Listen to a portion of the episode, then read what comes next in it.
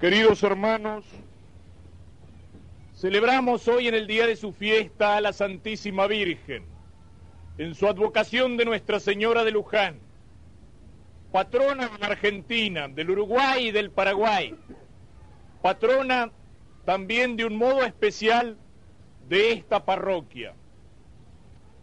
Cuando nos referimos a la Virgen Santísima le damos a veces muchos nombres la llamamos madre, la llamamos reina, la llamamos inmaculada, dolorosa, o la llamamos con el nombre de Luján o de Itatí o del Valle o del Rosario, del Carmen, de la Merced.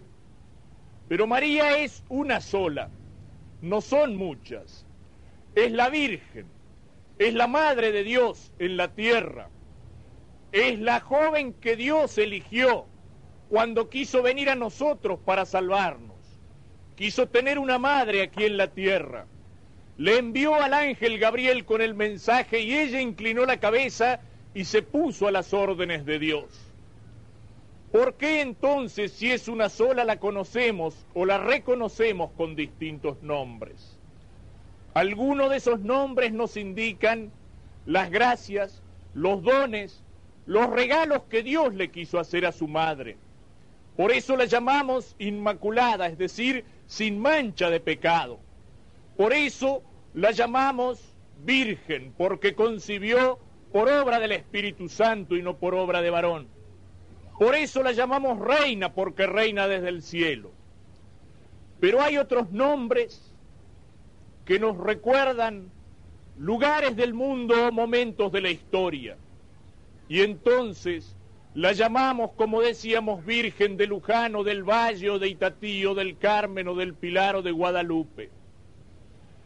Hemos leído en el Evangelio que Jesús, cuando estaba por morir en la cruz, cuando nos iba a dar la última gota de su sangre, quiso todavía darnos un regalo y nos dio lo mejor que tenía, a su madre, para que fuera madre nuestra desde el cielo. Y Cristo clavado en la cruz mira a la Virgen y mira a San Juan, el discípulo que más quería, y pronuncia esas palabras. Hijo, esta es tu madre. Madre, este es tu hijo. Y toda la tradición de la iglesia nos dice que en San Juan Jesús nos estaba viendo a todos nosotros. Nos dejó a su madre para que fuera madre nuestra desde el cielo. Pero María no es solamente nuestra madre junto a la cruz sigue siendo nuestra madre. Aparece como nuestra madre en Pentecostés cuando el Espíritu Santo desciende como llamas de fuego sobre la iglesia que nace. Y sigue siendo nuestra madre a lo largo de la historia. Y la Madre del Cielo se acuerda de los hijos que tiene aquí en la tierra. Y entonces baja desde el cielo o se manifiesta desde el cielo para hablar con esos hijos. Por primera vez cuando la Virgen vivía todavía en Éfeso, aparece la Virgen en España al apóstol Santiago, que misionaba y que encontraba dificultades en su misión. Y le aparece sobre una columna. Y por eso, hasta el día de hoy, toda España la ama y la venera como la Virgen del Pilar, la Pilarica. Y así, en cada rincón del mundo y en cada momento de la historia, la Virgen se fue manifestando como madre que visita y que se acuerda de los hijos que tiene aquí en la tierra. Cuando el Santo Padre, el Papa, visita las naciones, nunca deja en cualquier nación que visite de concurrir a venerar a la Virgen en un santuario como el de Czestochowa en su Polonia natal, donde la Virgen se ha relacionado con un pueblo y se ha hecho madre en el corazón del pueblo y se ha construido allí un santuario que es un lugar de encuentro entre la Madre del Cielo y los hijos de la tierra. Y los hijos acuden al santuario a visitar a la Madre y a rezarle y a pedirle. Y la Madre en ese santuario, en ese lugar, derrama sobre sus hijos las bendiciones y las gracias. En el comienzo de la historia de nuestra América española, la Virgen apareció en un lugar de México a un indiecito llamado Juan Diego y pidió que se le construyera un templo allí. Y como seña de esto, dejó su imagen milagrosamente impresa que todavía se conserva en la capa del indio. Y en los primeros años de la conquista española, la Virgen en su imagen tenía el rostro de mestiza, es decir, era la madre de las dos civilizaciones que allí se encontraban, de la indígena y de la española. Y hoy todo México la ama y la venera como la madre Nuestra Señora de Guadalupe. Lo mismo quiso hacer la Virgen en el comienzo de nuestra historia argentina. Y entonces realizó un milagro. Una tropa de carretas que llevando dos imágenes de María marchaba por Córdoba Santiago, hacia Santiago del Estero, habiendo salido de Buenos Aires, se encuentra con que en el segundo día de camino una de las carretas no puede arrancar y por más que golpeen y picaneen a los bueyes, la estancia, la la carreta está clavada allí, en la estancia junto a la vera del río Luján. Y picanean y golpean y no pasa nada, cargan y descargan hasta que se descubre qué es lo que detiene allí las carretas. Una pequeña imagen en terracota de la Virgen, de la Virgen Inmaculada, de la pura y limpia concepción de Nuestra Señora. Y entonces comprenden aquellos paisanos sencillos que la Virgen allí está hablando y que dice, quiero quedarme aquí. Fíjense que desde el momento es el milagro de la Virgen un milagro bien nuestro y bien criollo. La Virgen le habla a los hijos en su lenguaje. En México decíamos aparece con el rostro de una mestiza. En Lourdes, la Virgen le habló a Santa Bernardita no en francés, sino en el dialecto campesino de la zona para decirle que era la Inmaculada Concepción. Y el milagro que hace entre nosotros es un milagro bien criollo, bien nuestro. No hay apariciones de ángeles, voces que se sienten desde el suelo, maravillas que repercuten en el aire o en la atmósfera. Son las carretas que se paran, las carretas, el río, la estancia, los bueyes, los paisanos y allí esa imagencita de la Virgen que dice, quiero quedarme aquí. Es un milagro grande y sencillo. Es un milagro humilde y grande como la pampa, como la tierra argentina, como el campo nuestro, como el alma de nuestra gente. Y allí se queda la Virgen. Y alrededor de la Virgen va surgiendo una capillita primero y luego la población y las peregrinaciones hasta encontrar el inmenso santuario que hoy tenemos, donde desde todos los rincones de la patria la gente acude a visitar a la Madre del Cielo. La corona que rodea a la Virgen en sus espaldas son como rayos que representan estilizada la rueda de la carreta. Y así como los rayos de la rueda se juntan en un centro, también la Virgen es como un centro, es como un eje alrededor del cual somos convocados los argentinos, los católicos, es llamado este pueblo al encuentro aquí en la tierra con la Madre del Cielo. La Madre es la fundadora de aquella villa, ella la ha fundado y la protege, la protege con sus favores y con sus milagros. Un día cubriéndola con la niebla para salvarla del malón, curando con el aceite de su lámpara a los enfermos que acuden a visitarla. Un día realiza un milagro para uno de sus hijos sacerdotes, prisionero de los indios, salvándolo de ser lanceado. Y este hombre, en agradecimiento a la Virgen, quiere difundir su culto y escribir su historia y quiere construirle un templo digno de ella. La Virgen acompaña los momentos del nacimiento de nuestra patria y son los hombres que hicieron nuestra patria que acuden a arrodillarse a sus pies para pedirle fuerza en las empresas y en las batallas o que acuden a arrodillarse a sus pies para entregarle su sable y para entregarle sus banderas como homenaje. Es la Virgen nuestra, es María la madre de Jesús es la madre de Dios, pero es madre nuestra desde el cielo. Y ella se acuerda de los hijos que tiene aquí en la tierra y se acuerda de un modo particular de los hijos de esta patria y de este pueblo en medio de los cuales quiso quedarse un día. En la comunión de la mesa de hoy se cita una frase de la escritura que dice, a ningún otro pueblo trató así, ni le hizo conocer su voluntad.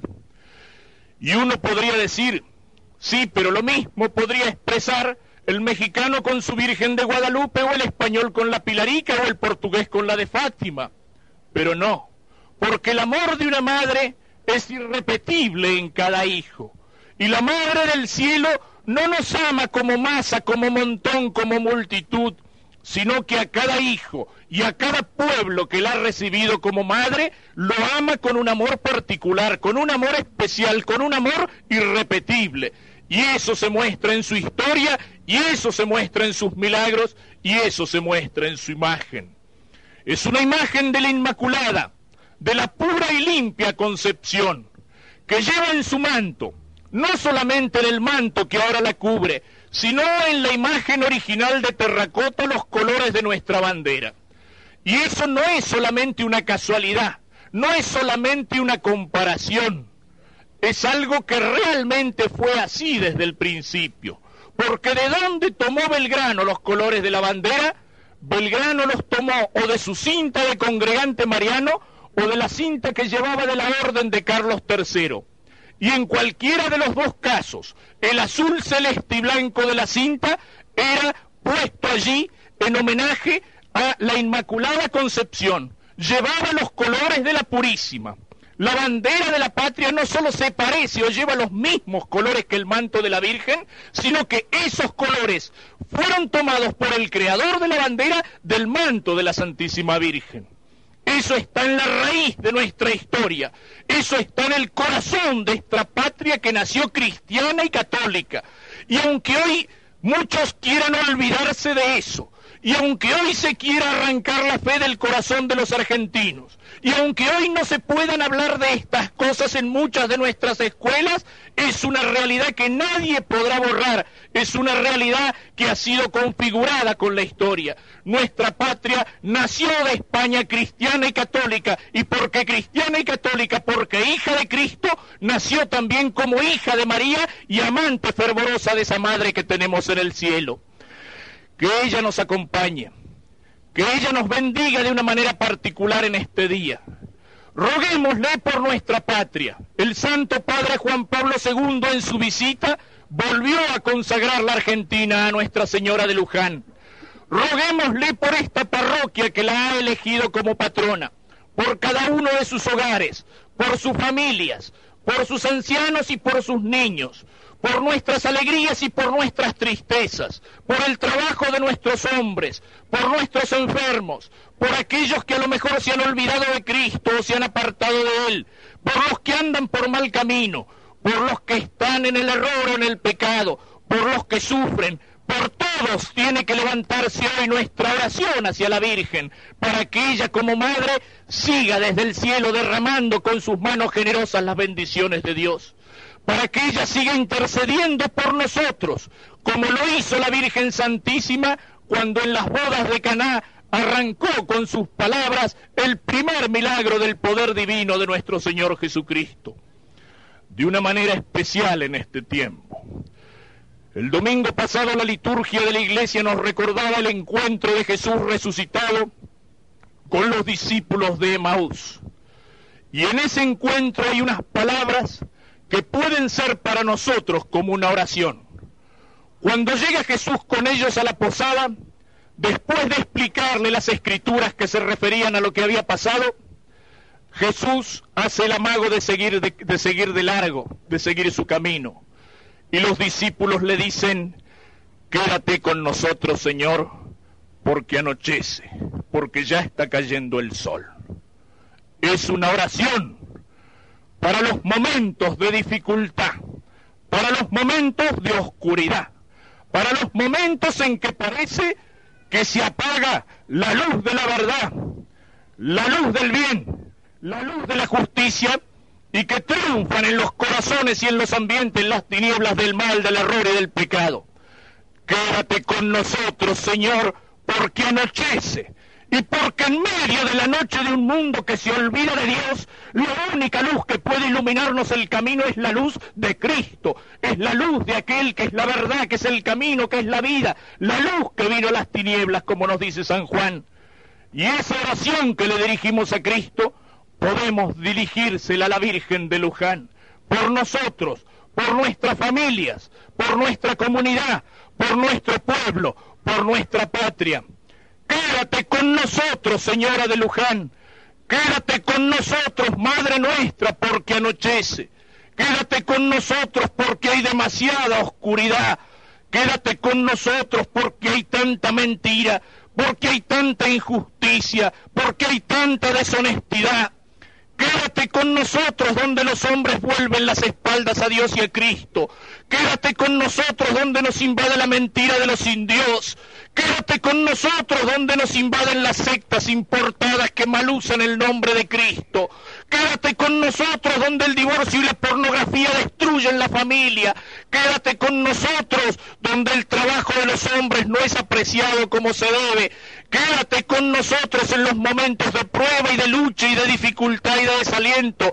Virgencita gaucha que un día quisiste parar las carretas y quedarte en medio de nuestra pampa y de nuestra patria. Quédate con esta argentina para que contigo quede la luz, para que contigo vuelva a brillar la luz, la luz de Cristo resucitado, la luz de ese Cristo que nos viniste a traer.